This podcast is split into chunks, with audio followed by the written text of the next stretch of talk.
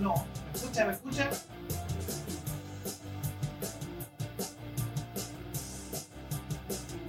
Me gustaría, ¿se escucha?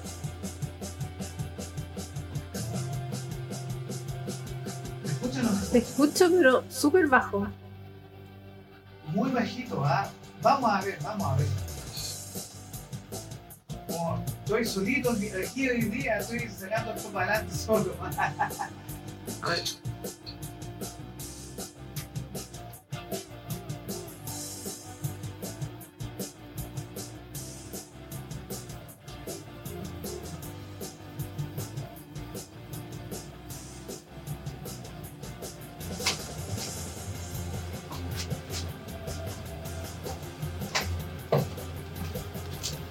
Ahora sí, Ahora sí. ahora me escuchas Ahora te bien. escucho bien. Excelente, esos son los gajes del oficio de, de transmitir y tener que estar pendiente de hartas cosas en el momento. Así que, Viviana, te quiero dar la bienvenida aquí a Economía Capital. ¿Cómo estás? Muy bien, Muy bien, Orlando. ¿Y tú cómo, cómo estás? estás? ¿Cómo, cómo estás? Muy bien. Bueno, ¿para qué vamos a presentar nuevamente? Viviana, defínase usted, nuestra máster en economía OMA Business School, académica de FARU DDS de Concepción. Así que estamos muy eh, contentos y orgullosos de estar contigo el día de hoy. Sí, muchas Sí, muchas gracias, gracias, Orlando, y un un saludo a todos los auditores. No sé por qué escucho yo con, reverberancia, reverberancia o o repetición, repetición de lo que, de lo yo, que hablo. yo hablo. Qué raro, déjame revisar acá.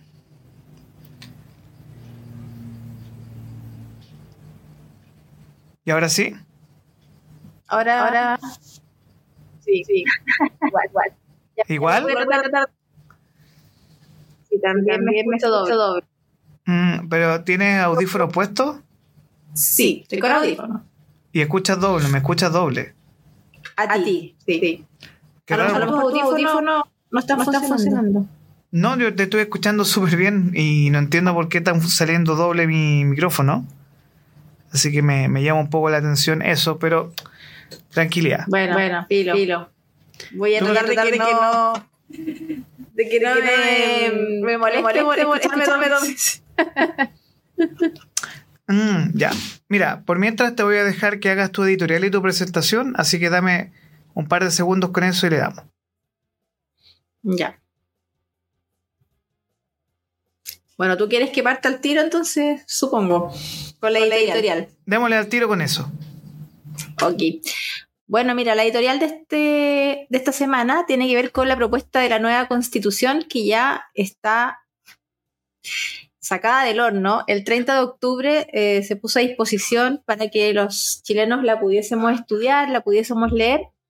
Y la propuesta de nueva constitución viene, sin duda, que mucho más sensata que la anterior, la que fue ampliamente rechazada pero eh, no ha estado eh, ajena al debate porque ha quedado en evidencia lo tremendamente polarizado que estamos, que está el país.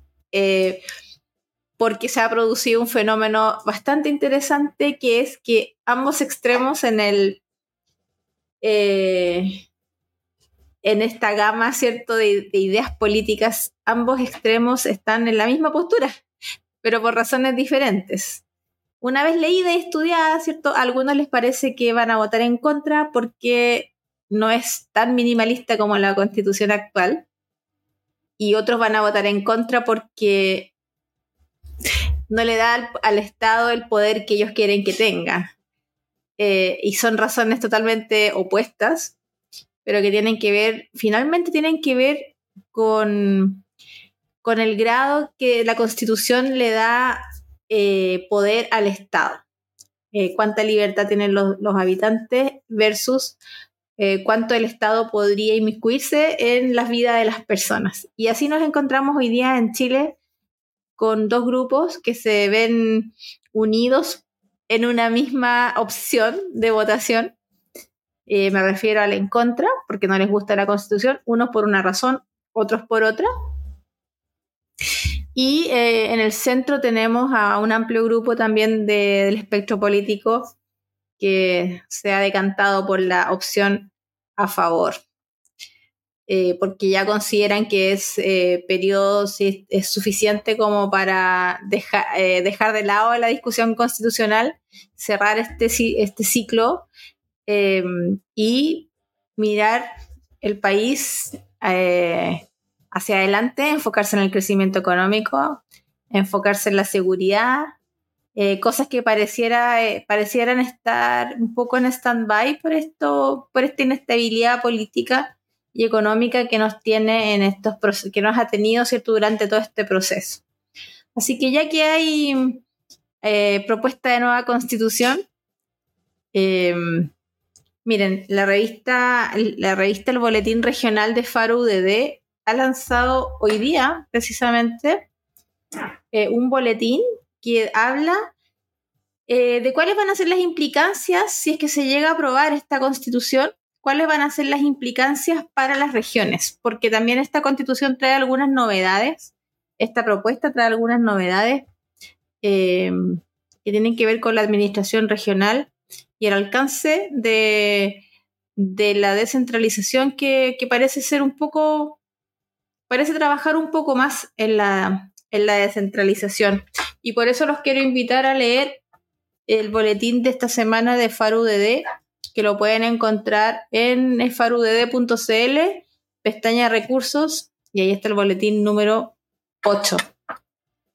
Eh, se los leva al tiro. Miren un poquito.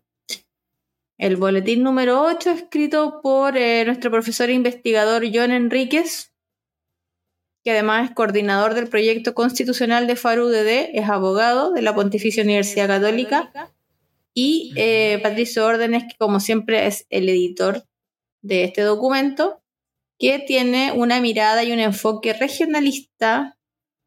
Así es que si usted es de regiones y está escuchando este podcast, puede descargar el boletín regional ahí, farudd.cl, recursos, boletín regional. El número 8 lo descarga y puede ver eh, cómo esta propuesta de nueva constitución em, va a afectar, va a impactar a la administración local, ya sea eh, regional, provincial y comunal. ¿Y para qué se le voy a leer todo el, detalle de, este boletín? La idea es que ustedes lo lean y además también lean la, la, propuesta, la, propuesta de nueva constitución o la nueva propuesta de constitución eh, para que vote informado. Oye, pero ahora me escuchas doble. No, yo me escuchaba doble. Y todavía me sigo escuchando. Sí, todavía me sigo escuchando doble, pero es que cuando tú, cuando tú estás en pantalla. Porque cuando estaba sola, no me escuchaba doble. Bueno, eh, ya que tú haces este comentario que es muy interesante, entonces eh, llamamos y si llamamos a dejar el link también, que lo vamos a compartir en un ratito más, y te quiero invitar porque el tema de los panamericanos lo quiero ver después, eh, pero antes yo dejé sugerido para nuestra eh, editorial y de hoy también el tema de los panamericanos, así que eso lo vamos a ver un ratito más, pero antes quiero que vayamos a Viviana, a, nuestra pauta del día de hoy, porque tenemos todo lo que se generó el día de ayer con este tema del IPC. Así que te voy a dejar a ti para que puedas trabajar esta parte del IPC y yo me retiro para que no tengamos doble sonido. bueno, eh, ¿Qué pasó con. ¿Qué está pasando en Chile, la verdad? La inestabilidad política llega y conlleva también eh, inestabilidad económica. Eh, inestabilidad económica que venimos viendo en Chile todo este año. Eh, donde las, proyecciones iban a ser, por supuesto que este año iba a estar malo, pero no, no esperaban que fuera tan, tan malo. Eh, si bien es cierto, la, se espera que este año se termine con una inflación menor a la del año pasado, todavía sigue sorprendiendo, ¿no es cierto?, que, que hayan, eh, que hayan presiones inflacionarias y sobre todo porque no nos ayuda para nada, no nos favorece para nada lo que está ocurriendo en el extranjero. Eh, la decisión de la Fed también de, mantener las tasas altas eh, ha hecho también que, haya aumentado el precio del dólar un poco, aunque venía bajando, lo subió un poco.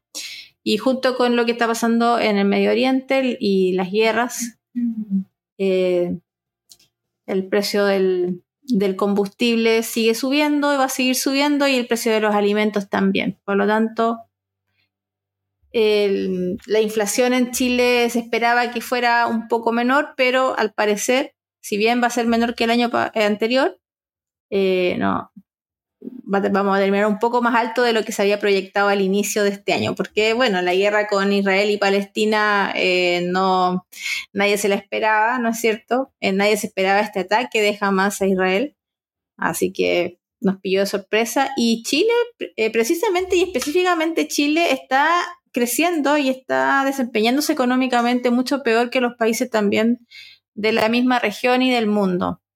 Eh, se espera a nivel mundial que este año en promedio los países crezcan eh, un 2%, un 2,9%, eh, pero en Chile las proyecciones de crecimiento son negativas, entre 0,4 y 0,1% negativo para este año.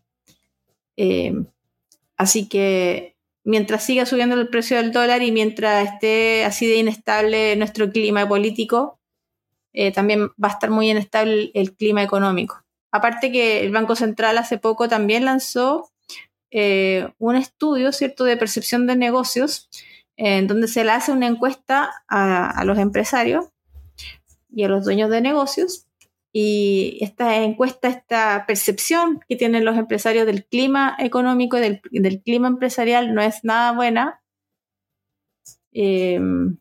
Todos han visto disminuidas sus ventas, una disminución en la demanda. Todos han visto también aumentados sus costos producto del aumento de la inflación. Em, a todos también les ha pasado que no han podido traspasar al precio la mayor cantidad del aumento de los costos, así que ellos están teniendo que soportar ese aumento de los costos más o menos sin poder traspasarlo al precio. Eh, ¿Y por qué no se pueden traspasar al precio? Porque hay una baja demanda. Si la demanda se mantuviera más o menos estable, se podría traspasar al precio, pero como hay una baja demanda y que suele pasar en los periodos recesivos, eh, están teniendo ellos que quizá eh, asumir que este año van a terminar sus negocios con pérdidas. Varios han cerrado, varias empresas han cerrado, otras han ido del país. La tasa de desempleo sigue subiendo. Así que el clima y el panorama no se ve nada bueno para este año. Pero como también lo hemos dicho otras veces, esto se esperaba este año, así que tampoco hay que alarmarse tanto, es, hay que aguantar que pase esta ola y también hay que esperar qué pasa el 17 de diciembre en las elecciones de la, de la Constitución, a ver si se aprueba o se rechaza. Eh, y vemos lo que va a pasar. ¿Qué va a pasar si se rechaza? Que pareciera ser cierto que es la opción dominante, o en contra en esta oportunidad se vota. Em, pucha, vamos a seguir ahí con un periodo, vamos a seguir con esta inestabilidad y las proyecciones que se tenían para el 2024 ya de retomar la senda natural de, en crecimiento y en las tasas de inflación, a lo mejor no va a ser así, a lo mejor nos vamos a encontrar con nuevas sorpresas. Em, y, bueno, y si se vota a favor, eh, quizás va, va, a imprimir un poco más de tranquilidad y de calma y de estabilidad, pero tampoco sabemos eh, qué es lo que va a ocurrir a, nivel internacional y, cómo nos va a afectar cierto los vaivenes también de, la, de la guerra a nivel mundial, porque somos un país, uno de los, Chile es uno de los países que tiene firmado más tratados de libre comercio, así que es muy interdependiente con las economías de los, del resto de los países del mundo. Eh, y mientras el resto de los países del mundo esté sufriendo, bueno, también nos pega a nosotros de alguna manera. Eso, eh, Orlando. Bueno, te entiendo todo lo que estás explicando en estos instantes. Eh, si ya se veía un panorama relativamente oscuro para el 2024, eh, la guerra de Israel con Palestina o Israel con Hamas en particular nos generó bastantes complicaciones para las proyecciones, como que justo estaban todos planificando el año que venía y ocurre esta situación. Y, además que hay una alta incertidumbre por el... Eh, que es extraño este, lo que ocurre con el plebiscito, porque mucha gente está hiper cansada del tema. Eh, el texto, después me corrige, que es la constitución más larga de la historia, del mundo, creo. Entonces es como, yo no voy a hacer leer al común de los mortales chileno 400, 500 páginas de una constitución que por todos lados recibe muchas críticas. Desde yo creo que si existe y se aprueba con muy poco margen, la inestabilidad que se le va a meter al país es muy grande. Entonces, eh, ya, por ejemplo, nosotros publicamos hoy día un reporte del diario financiero en el cual abiertamente se explicaba que la situación país está muy, muy compleja y las empresas tienen eh, muy pocas expectativas de... Eh, hay un pesimismo en relación a... Y el mismo tema del IPC tiene muy afectado a las personas. Eh, y hay una preocupación en general sobre, sobre este aspecto que es bastante preocupante. Entonces, a ver, poniendo la pelota al piso, no estamos con un 150% de inflación todos los meses, por si acaso, ya. Pero eso no significa que en su momento, si sigue las condiciones, podamos tener alzas profundamente inesperadas también. Entonces, eh, la presión inflacionaria eh, desde la guerra Rusia-Ucrania, desde el conflicto Israel, jamás, desde el mismo Estados Unidos, que se están apretando el cinturón muy fuerte y, las medidas de la Fed son muy fuertes. O sea, de hecho, han recibido críticas muy, muy grandes porque sigue, es como si el Banco Central hubiera mantenido las tasas, ¿te acuerdas en su momento? Que estaban las tasas súper, súper altas y de poco las han ido bajando. Bueno, la Fed decidió mantener esas tasas hiper altas y eso ha tenido un impacto muy brutal en la economía nacional.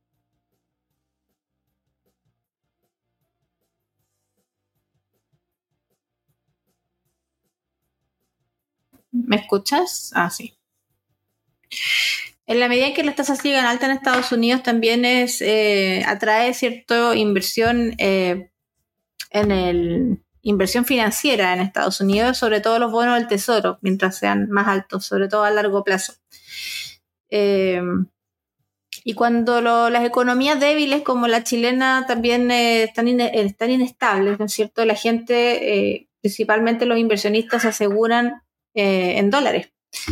Así que eso hace que aumente la demanda de dólares y que aumente el precio del dólar. ¿Por qué nos afecta a nosotros eso? Porque nuestro país es un país que su comercio se nutre de las importaciones, básicamente. O sea, no tenemos nosotros una industria eh, muy variada. Todo nuestro comercio, diría yo, mm, eh, viene de afuera. Eh, todos los negocios chicos, incluso las partes y piezas de la, la industria ya más pesada también son importados. El petróleo también nosotros lo importamos casi en un 99,5% es todo importado, así que el precio del dólar para nosotros es, un, indicador muy, muy potente, ¿cierto?, de, lo que va a ocurrir internamente con los precios internos eh, y con también nuestras mediciones de, de inflación. Así que nada que hacer, pues tenemos que estar atentos ahí a lo que ocurra en la Fed y las decisiones que tomen ellos también nos afectan a nosotros indirectamente, y no tan indirectamente, quizás bastante directamente. Y también tenemos nuestros propios problemas internos acá, que se vienen arrastrando desde el 2019-2020, Así que bueno, hemos, hemos hablado ya eh, harto sobre esto. hemos hablado mucho sobre esto, así que queremos repetir la misma historia. La cuestión es que estamos en un periodo complicado de la historia económica y política chilena y todos estamos esperando salir de la mejor manera posible. Bueno, yo te, doy ese punto y sobre todo porque aquí enfrentamos algo que es bastante serio. Eh, hay dos conceptos que después podemos profundizar que tiene que ver con la misma segunda noticia que nosotros tenemos ahora, que es eh, la falta de certeza jurídica para los inversionistas. Primero. Y segundo, eh, pasamos de ser un país que creía no ser corrupto a una administración del Estado muy corrupta. O sea, ya se está destapando este caso de corrupción del caso Fundaciones que hablamos en su momento y el impacto que eso puede tener a nivel eh, no solo nacional, sino que el impacto de la crisis de desconfianza que tenemos en Chile. O sea, si yo soy inversionista, quiero elijo entre una Argentina que puede tener a Javier Milei, a un Brasil o, u otro país, y siempre Chile fue visto como el ejemplo, y ahora nos damos cuenta que somos un país corrupto, o parte del país es corrupto, la clase política, la casta, es un tema grave, porque eso puede provocar que esta misma crisis que tenemos hoy día, la gente, y yo he escuchado muchas personas diciendo, bueno, yo voy a esperar este, hasta que este gobierno termine y ahí recién voy a invertir. Recién ahí voy a... Eh, estoy guardando mis lucas, mis plata, sobre todo la clase emprendedora que me ha dicho abiertamente, no, eh, nosotros no vamos a invertir hasta que se acabe este gobierno. Y abiertamente me lo ha dicho. Entonces, ojo que, que ando años. Más allá del, eh, del panamericano, eh, estamos en una situación compleja las cosas van a subir de precio más, aunque sea un 5, un 10%, tú sabes que desde el 2019 tenemos un arrastre de un 50% de inflación o más. Entonces, la situación no, es para nada fácil, ¿no? No, la inflación lo que hace es, em, es hacer más pobre a la gente en términos muy simples. Eh, porque puede ser un término complicado, económico, ¿no es cierto? Eh, eh, y que no estábamos acostumbrados a hablar de inflación nosotros, más que nada eh, lo hablábamos cuando, cuando teníamos que, decir, que hablar de, Venezuela o de, Argentina, ese era nuestro referente y tampoco sabíamos muy bien cómo afectaba el día a día. Y la cosa que en términos, en términos simples, eh, la inflación hace más pobre a la gente en términos reales. Porque las rentas que uno recibe en general no se van ajustando tan rápidamente al aumento del IPC y mm, algunos empleadores lo hacen, otros no, aunque por ley debieran hacerlo. Eh, y, en, términos reales, la, sensación es que a uno le alcanza el sueldo para comprar menos cosas. Y, y además, ¿qué decir de la crisis que tenemos también en viviendas, la crisis inmobiliaria, que hay una por una parte hay una baja en, la en Concepción, por lo menos hay una baja en la, oferta, eh, porque ya no hay suelos disponibles para, para por lo menos en el, centro, en el casco urbano de la ciudad, ya no hay suelos disponibles para, construir. Eh, y por el lado de la demanda también están tan difíciles eh, todas las exigencias bancarias, financieras para acceder a un crédito hipotecario, que por el lado de la demanda también se hace muy, muy difícil comprar una vivienda. Y bueno, eso sumado a que creo que fue en el segundo gobierno de Michelle Bachelet, eh, las viviendas antiguamente se compraban sin IVA y, parte de su reforma tributaria fue ponerle IVA a las viviendas. Entonces eso ya le encarece casi un quinto el valor de, venta de la casa. Y sumado a todo lo que está pasando ahora, eh, se hace casi imposible para una persona de clase media poder adquirir una vivienda. Queda y incluso el arriendo también es bastante caro. Está bastante caro los arriendos. Y, mm, está complicado. No sé, una persona busca arriendo y no lo encuentra. Eh, Se, se- hay una casa que se deshabita y inmediatamente la ocupan, ¿no es cierto? Pero ¿a, a qué precio? O sea, a arriendo desorbitante.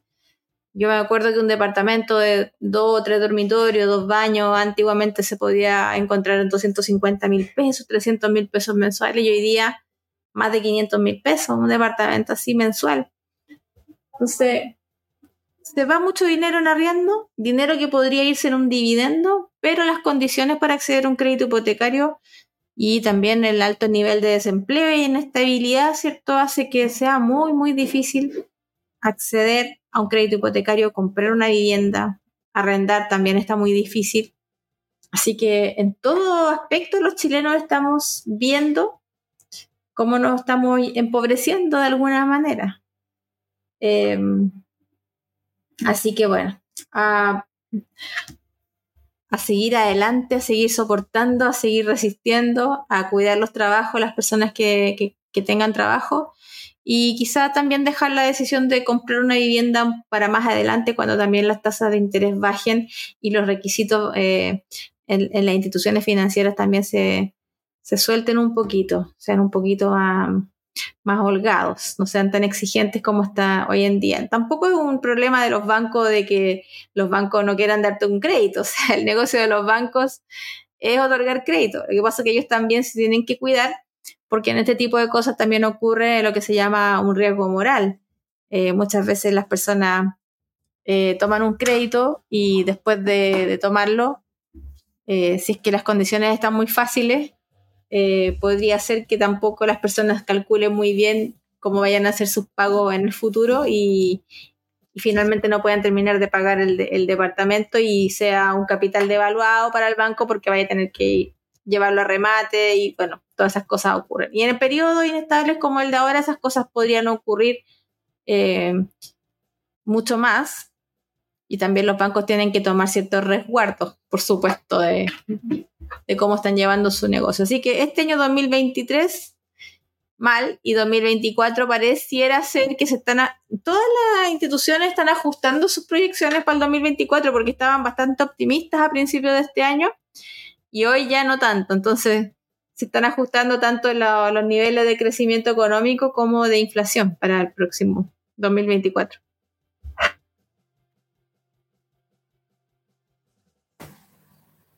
Sí, pero a la larga también lo que nosotros enfrentamos, eh, Viviana, es que, como es, es, te adelantaste un poco al segundo punto también, que, a ver, cuando la industria de la construcción tiene problemas, significa que el problema ya no, ya no es de un Estado, sino que es un problema real. Eh, hay muchos despidos, por lo que yo te compartí en, en pauta. Eh, el área de, a ver, si yo no, no vendo casa y la construcción está débil, la construcción se fue hacia otro tipo de mercado, hacia el arriendo. Y el arriendo está carísimo aunque ha bajado un poco. Pero como situación país en general, el gran problema que enfrenta Chile hoy es que todo está estancado porque se tiene mucho miedo a invertir eh, cuando no tienes certeza.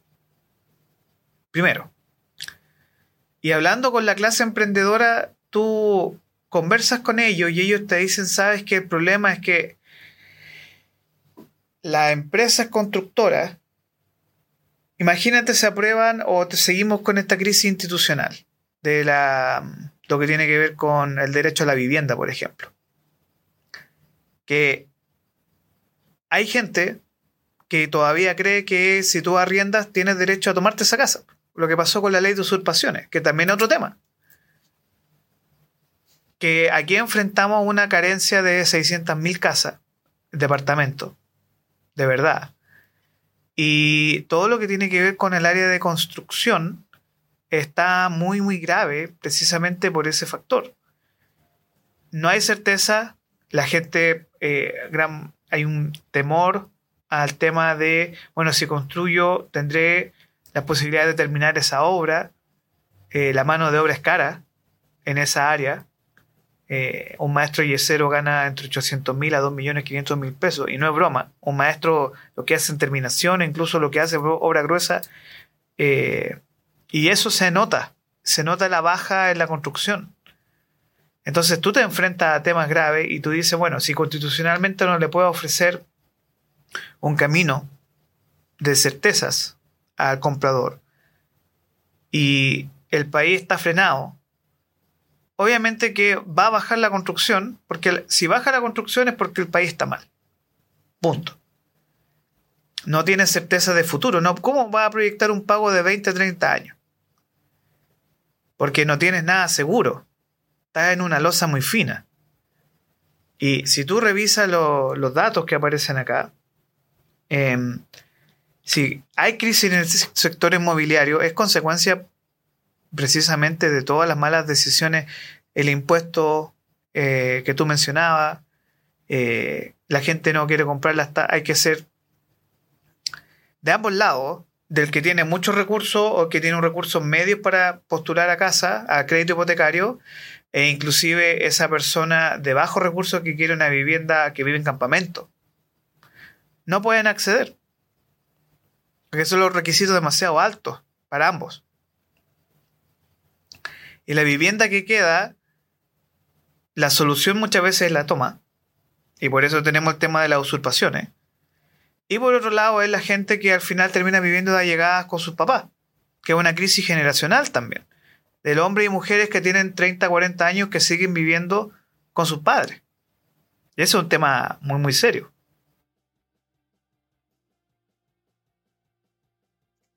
Bueno, sí. Oye, como voy a contar una infidencia, yo sigo viviendo con mi mamá, pero bueno, esa es otra historia. En todo caso, em, sí, tienes razón. El tema de la vivienda es uno de los temas que la gente, eh, cuando, cuando se hacen encuestas ciudadanas, la gente lo pone en una de las primeras posiciones, eh, junto con la seguridad, em, la salud, por supuesto, las listas de espera, la educación, eh, la seguridad y la vivienda. Son los grandes temas de, de lo que la gente está preocupada. Y mm, y bueno, como tú, como decíamos ya al principio, ¿cierto? Y, lo hemos dicho siempre, lamentablemente eh, durante estos meses y de aquí al otro año, no sé si vamos a dar alguna noticia un poco más optimista eh, de la que ya hemos hablado, porque eh, es redundante, la verdad, porque no, no se espera nada bueno y este gobierno no lo ha hecho bien. En general, en los periodos de recesión, lo que uno espera del gobierno es que es que nos saque al país de la forma más rápida posible de una recesión. Con, las herramientas que tienen eh, el presidente y, el gobierno, los ministros y la subsecretaría y los ministerios y todo lo demás.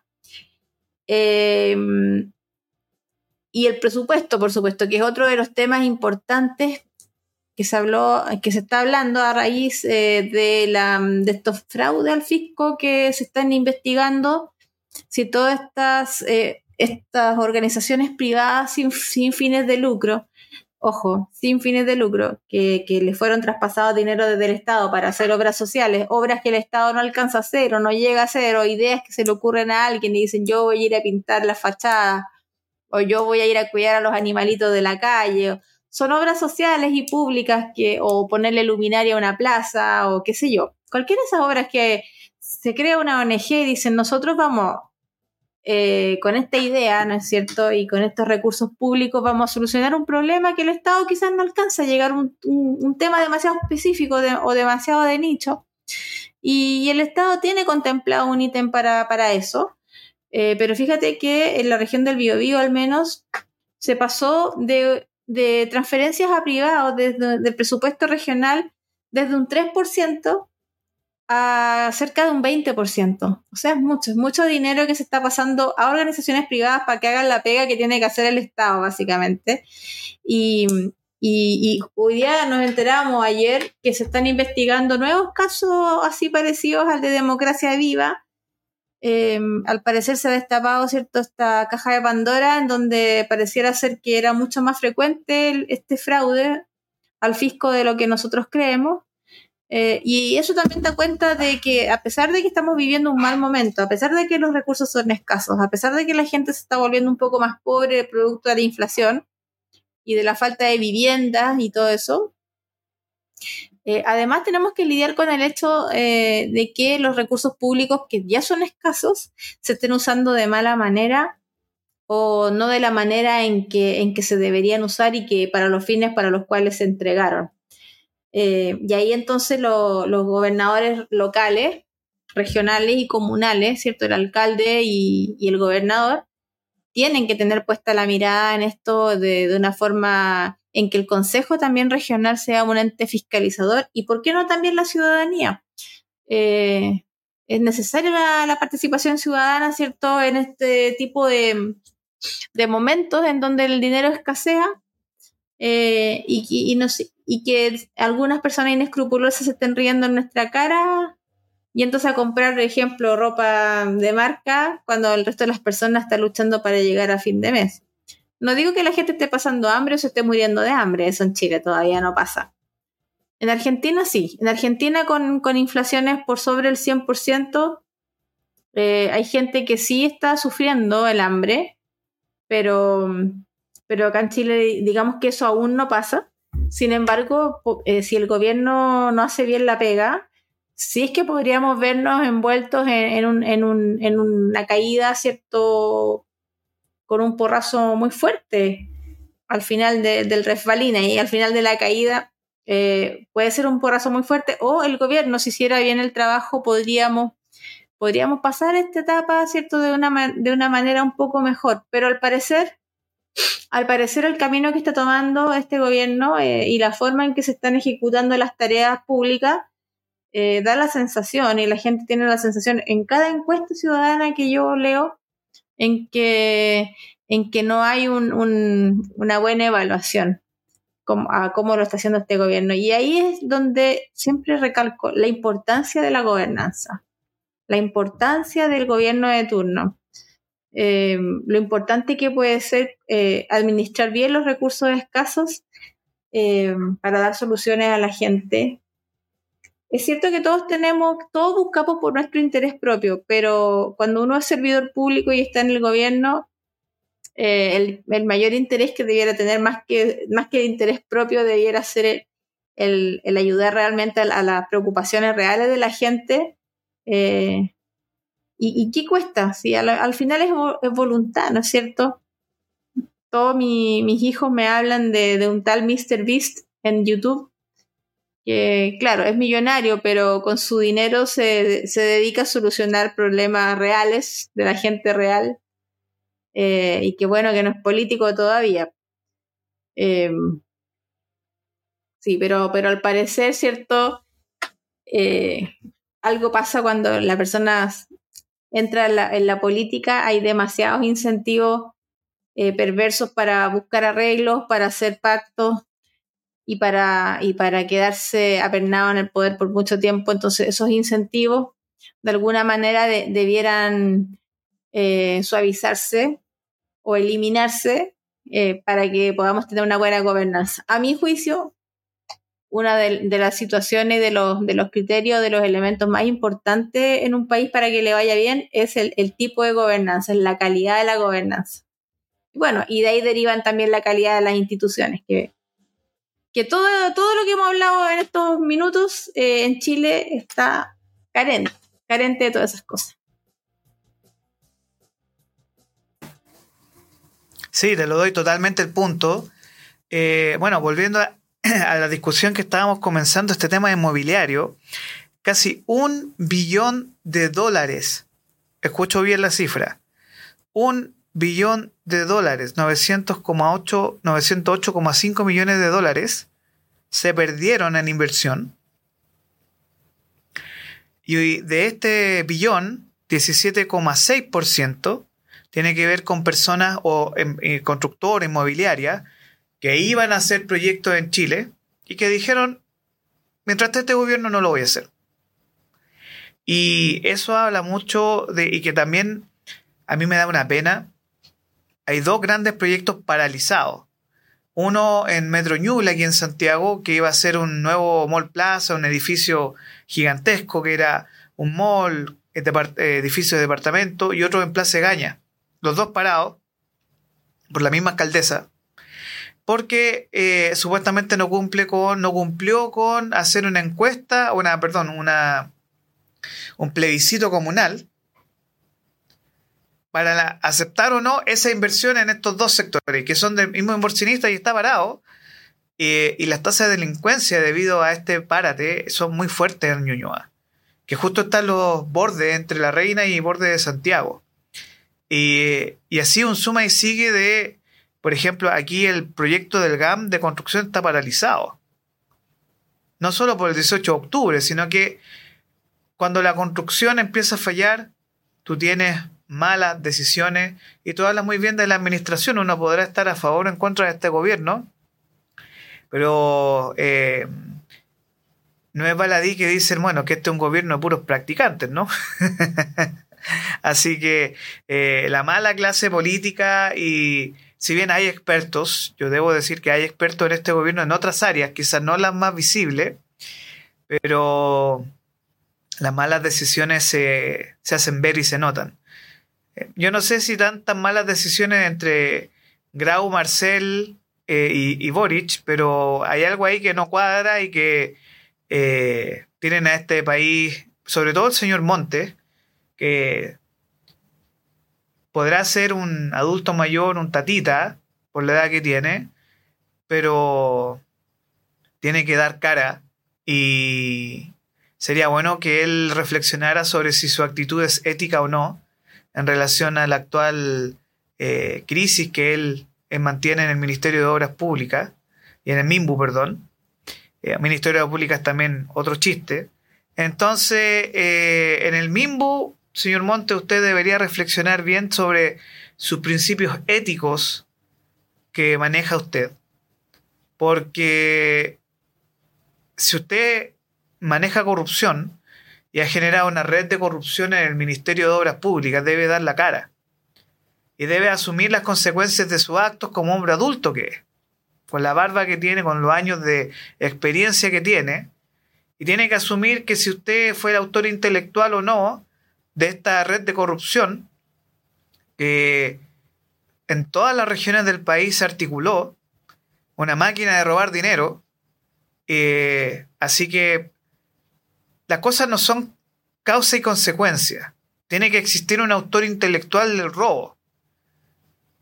Y yo no lo estoy acusando a usted, señor ministro. Pero las malas políticas públicas tienen consecuencias. Y cuando hay corrupción y robo, alguien paga el pato. ¿Y sabe quién paga el pato? La señora que está esperando en Antofagasta hace más de 20 años que le vayan a ayudar a arreglar su problema porque vive en un campamento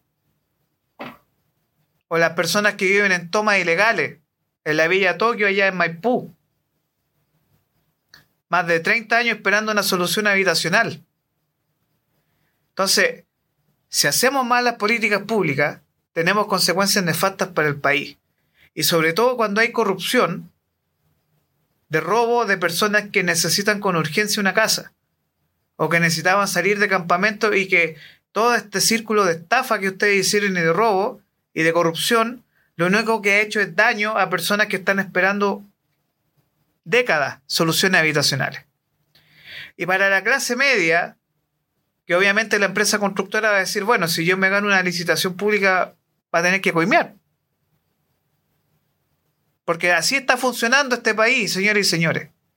Con la coima, con la corrupción. Y ese no es el Chile que queremos. Y no es el Chile, a mí no me hace feliz esto. Y a nadie. Y eso es un tema grave. Porque hay algo que no se puede jugar y con los sueños y esperanzas de las personas que han luchado por años y ahorrando con un sistema súper burocrático como la postulación a la vivienda a través del MIMBU, que sufran estas consecuencias.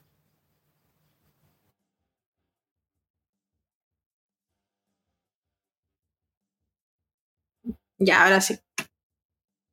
Bueno, sí, Orlando. Eh, fíjate que eh, uno de los problemas más grandes o de los sueños más grandes que tiene una familia, una, una persona, aunque no una persona sola o una familia, es tener su casita, el sueño de la casa propia. y que estos, esta red de corrupción, ¿cierto?, eh, esté concentrada en el MIMBU, en el Ministerio de la Vivienda y Urbanismo, eh, pucha, es como reírse realmente de la gente en su, en su propia cara. Eh, se supone que este gobierno era un gobierno que venía a, ponerse del lado de la gente más pobre, eh, más vulnerable. Eh, era un gobierno que venía a, a, mejorar la calidad de la educación, a eliminar las listas de espera, a darle dignidad al pueblo.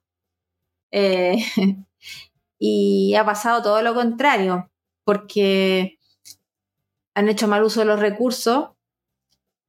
Eh, el presidente no ha cumplido su labor, ¿cierto?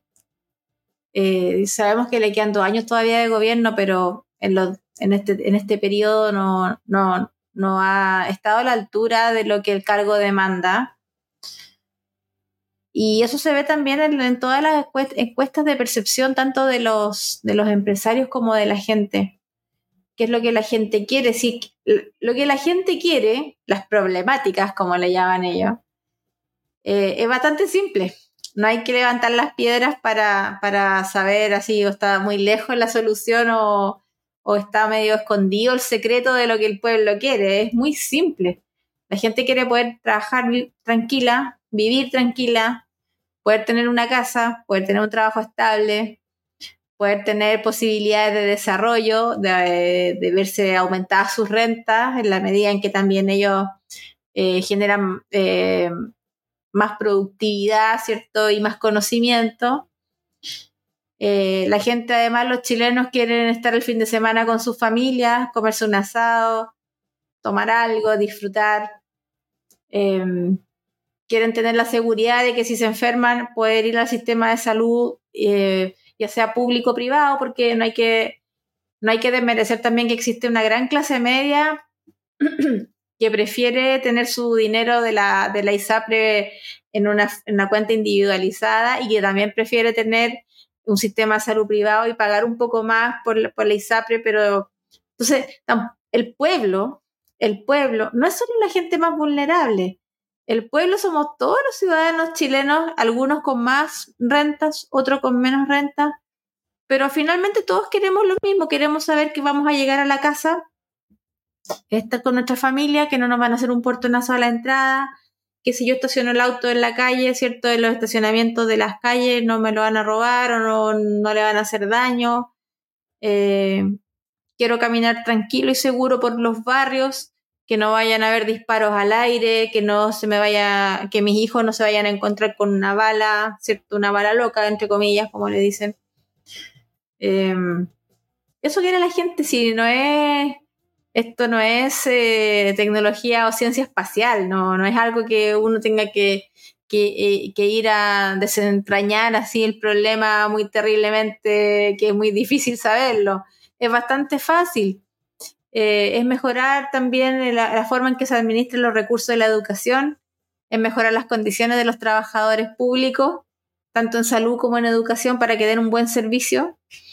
y eso parte también por hacer un buen uso contratar buenos profesores y, y, que el código del trabajo, ¿cómo se llama el estatuto de, empleados públicos laboral también tenga algunas modificaciones en donde nos aseguremos que los empleados públicos sean los mejores para cada cargo, que no sean espacios en donde se paguen favores, que lleguen las personas más idóneas, los mejores profesores ojalá se vayan al sistema público los mejores médicos también se queden en el sector público. Y eso es lo que la gente quiere. Eh, no, no, no es muy difícil entenderlo. Y creo que, que hace falta un poco más de voluntad política eh, para realmente llegar con las soluciones. Fíjate tú que antiguamente decían que esta constitución, o sea, para, para convencernos de que había que votar a favor de la otra constitución, de la propuesta de, que, que hizo la izquierda, básicamente, nos decían que la constitución actual tenía un candado y que no se podía reformar. Entonces que no se podían hacer las reformas sociales, eh, como si eso dependiera de la constitución realmente. Lo que era falso, por supuesto. Sin embargo, el argumento del candado era muy, es muy falso. Eh, es tramposo. Porque cuando los políticos tienen interés en cambiar algo de la constitución, se ponen de acuerdo en una tarde y lo cambian en dos días. Así que con tres quintos o con cuatro séptimos, eh, con, con, tres quintos en este caso, eh, tampoco era difícil, no es difícil cambiar la constitución.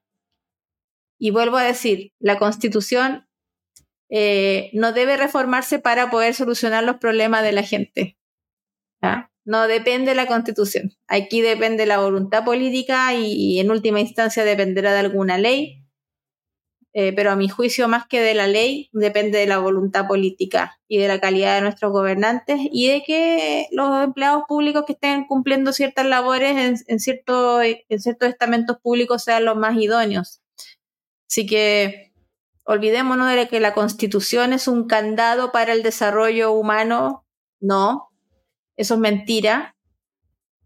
Em, y en esta, en esta pasada se ha visto que la izquierda más radical también es mentirosa y engañosa, porque tampoco era que querían una constitución hecha legítimamente en democracia. Porque no quieren una constitución legítimamente hecha en democracia, quieren una constitución que se adapte a su ideología. Eso es lo que quieren. Y la ideología de ellos no es la ideología del pueblo, o de todos los, de los verdaderos chilenos, como, como ahora se está ese debate, ¿no es cierto? Que quiénes son los verdaderos chilenos.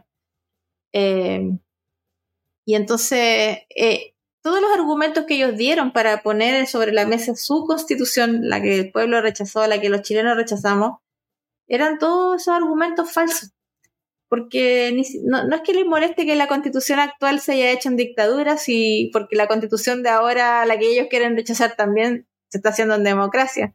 Lo que pasa es que tampoco se les acomoda, se les ajusta su visión ideológica del país, del país que ellos quieren tener. Mira, Camila Vallejos alaba a China y dice que China, a pesar de ser comunista, es un país muy rico.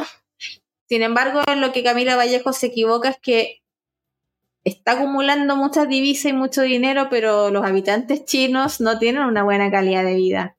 Para empezar, no son libres, están vigilados 100%, todos tienen que pensar, actuar como dicta el partido único que tiene el país, y el que no piensa y no actúa así se va de castigo.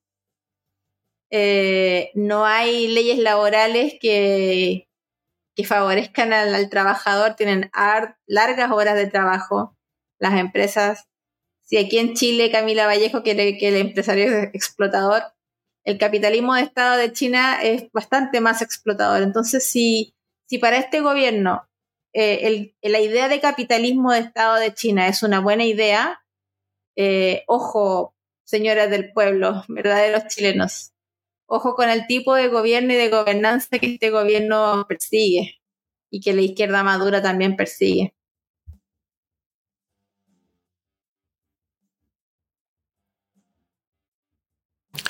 Bueno, Viviana tiene mucha razón en ese tema. Yo, mm, comprendiendo las realidades tan opuestas entre los diferentes pueblos y culturas que nosotros convivimos eh, a nivel mundial, creo firmemente que comparar los casos como de Chile y de China siempre eh, es un asunto milenario. la, cultura china es milenariamente una dictadura. O sea, eh, ellos son así. No, no puede, ¿Cómo tú puedes administrar un territorio tan grande a través de una dictadura? Que ellos es la única forma que conocen el control marcial.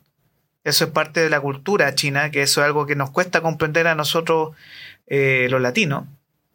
Pero obviamente que nosotros nos enfrentamos a una crisis de sentido que tiene Chile hoy y que mm, tiene que ver mucho con la clase dirigente y con lo que yo llamo la, misma casta, ¿no?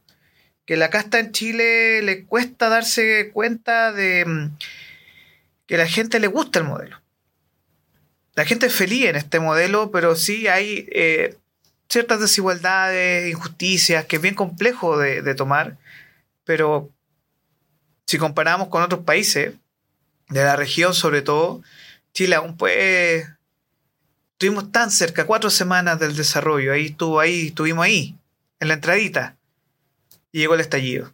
Yo creo que si somos capaces de recuperar el espíritu eh, y sobre todo por comprender que estamos a tiempo aún. Eso es lo, lo más importante que la gente tiene que entender. Son dos años, hay que respetar los procesos democráticos, si nos guste o no nos guste el gobierno de turno.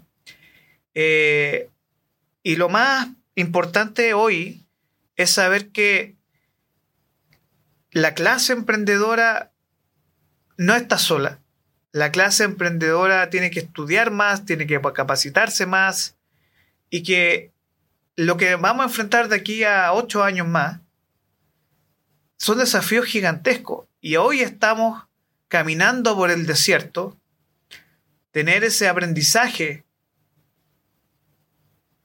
que es duro, que es complicado, para comprender que el único camino para el desarrollo, de los varios caminos que tenemos para el desarrollo, es tener una economía sólida, enfocarnos en acabar con la pobreza y sobre todo fortalecer lógicas de crecimiento, y comprender que tenemos casi 3 millones de nuevos pobres.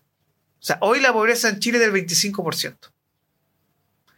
Sumando migración, nuevos pobres, personas que pasaron de clase media baja a baja, todos los que viven en campamento, más el peligro de la corrupción y la criminalidad y el narcotráfico. Si no somos capaces de entender que esos son los problemas del Chile actual, eh, podremos construir un proyecto país mucho mejor, centrado en la seguridad en sus cuatro partes, que es seguridad ciudadana, seguridad alimentaria, seguridad de vivienda y sobre todo seguridad en salud y educación. Sin seguridad los países no avanzan y la seguridad debe ser el centro de nuestra preocupación. Porque así como estamos hoy, yo no le puedo ofrecer a un emprendedor, un inversionista extranjero que venga a emprender a Chile. Sin seguridad yo no puedo ofrecer al empresario chileno como Horst Polman, que dijo, ¿sabes qué? Mejor tomo mi riqueza, mi, mi, mi dinero y me lo llevo a Londres. Allá tengo certeza, aquí no. Cuando el gran empresariado empieza a mover sus recursos afuera del país, es porque la clase emprendedora tiene que comprender que la crisis económica es real, que estamos estancados y aún peor, que la clase emprendedora va a tener que tomar carta en el asunto y tomar decisiones y definir de qué lado va a estar. Si va a estar del lado del crecimiento o va a estar del lado de la desigualdad. Son dos decisiones súper pragmáticas. O nos enfocamos en crecer o nos enfocamos en pelear las desigualdades. Y como comentario final, y muy brevemente sobre los Panamericanos. Fue muy bonito y es lindo ese espíritu de unidad nacional. Y yo se lo agradezco que haya sucedido estas dos semanas que tuvimos de, eh, de cierta unidad como país. Pero los problemas siguen y la verdadera unidad que tenemos que lograr todos nosotros es comprender que debemos recuperar el camino del desarrollo, que debemos encontrar caminos para tener certeza y seguridad como país y lo más importante es que de Arica Magallanes, los chilenos y chilenas comprendan que sin crecimiento y sin desarrollo vamos a volver a lo que siempre fuimos. Un país tercermundista, un país de los más bajos crecimientos en la historia y que el modelo que tanto criticamos nos permitió avanzar, ya sea o en un gobierno o hacia la democracia, se logró avanzar y tener un estado de desarrollo más alto de América Latina. Los panamericanos son un eh, espejismo de lo que pudimos ser. Y yo creo que el gran desafío hoy es transformar ese espejismo en una realidad. Chile puede. Los chilenos y la clase emprendedora pueden lograr eso. Pero no con la actual casta política que nos tiene llenos de corrupción y eh, en una situación bien complicada. Viviana, te dejo un minutito final a ti que se, nos escapó el tema del litio, que es un chiste también. Así que te dejo a ti un minutito con tu reflexión final el día de hoy. Bueno, podemos dejar el tema del litio para el siguiente, para el siguiente podcast, siguiente semana. Eh, sin embargo, ahí tenemos eh, una fuente de riqueza bastante grande que tiene que ver con eh, la matriz productiva de- del siglo XXI, que tiene que ver con el cambio hacia el desarrollo de tecnologías limpias. Así que ahí hay una fuente importante de recursos, de ingresos que se debieran explotar ya, rápido, porque no solo hay, reservas de litio en Chile, sino que se han descubierto también en otras partes del mundo. Y si no nos apuramos, vamos a quedar atrás. Eh, y son una fuente importante de recursos también. Em, así que el, el desafío para este gobierno es que dejen que el litio sea concesionable y se pueda, y se pueda explotar.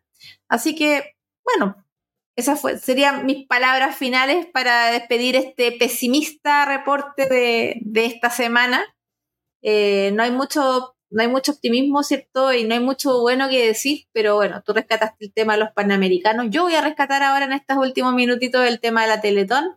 Esa es otra instancia en donde los chilenos siempre nos unimos, mostramos nuestra solidaridad, mostramos que estamos preocupados del otro. Eh, y la institución de la Teletón es una institución que todavía está muy eh, lejana a la corrupción. Así que las instituciones públicas debieran seguir ese ejemplo. Ahí está mi mensaje para esta semana, eh, Orlando.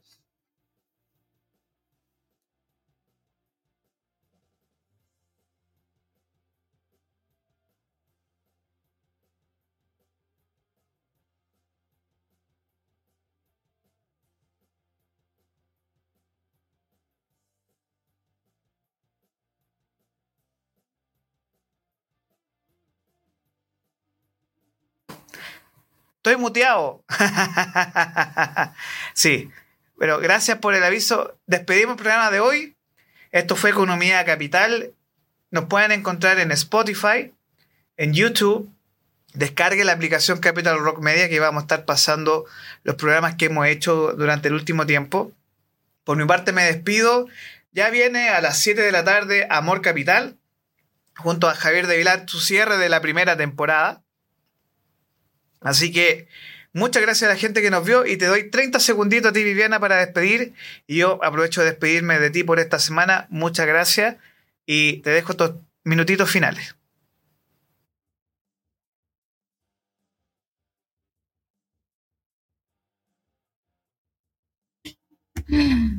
Un saludo entonces a toda la audiencia que nos ve por YouTube o que nos escucha por Spotify. Le- les recomendamos que nos sigan, nos se suscriban a nuestro canal. Y vamos a estar todas las semanas, todos los jueves, para ser más exactos. Vamos a estar dando las noticias de la semana y algún otro comentario político, económico, social acá en Economía Capital, en Capital Rock. Así que que tengan un buen fin de semana y a ponerle el hombro nomás, que tenemos que sacar al país adelante. Un beso a todos, saludos. Chao, chao.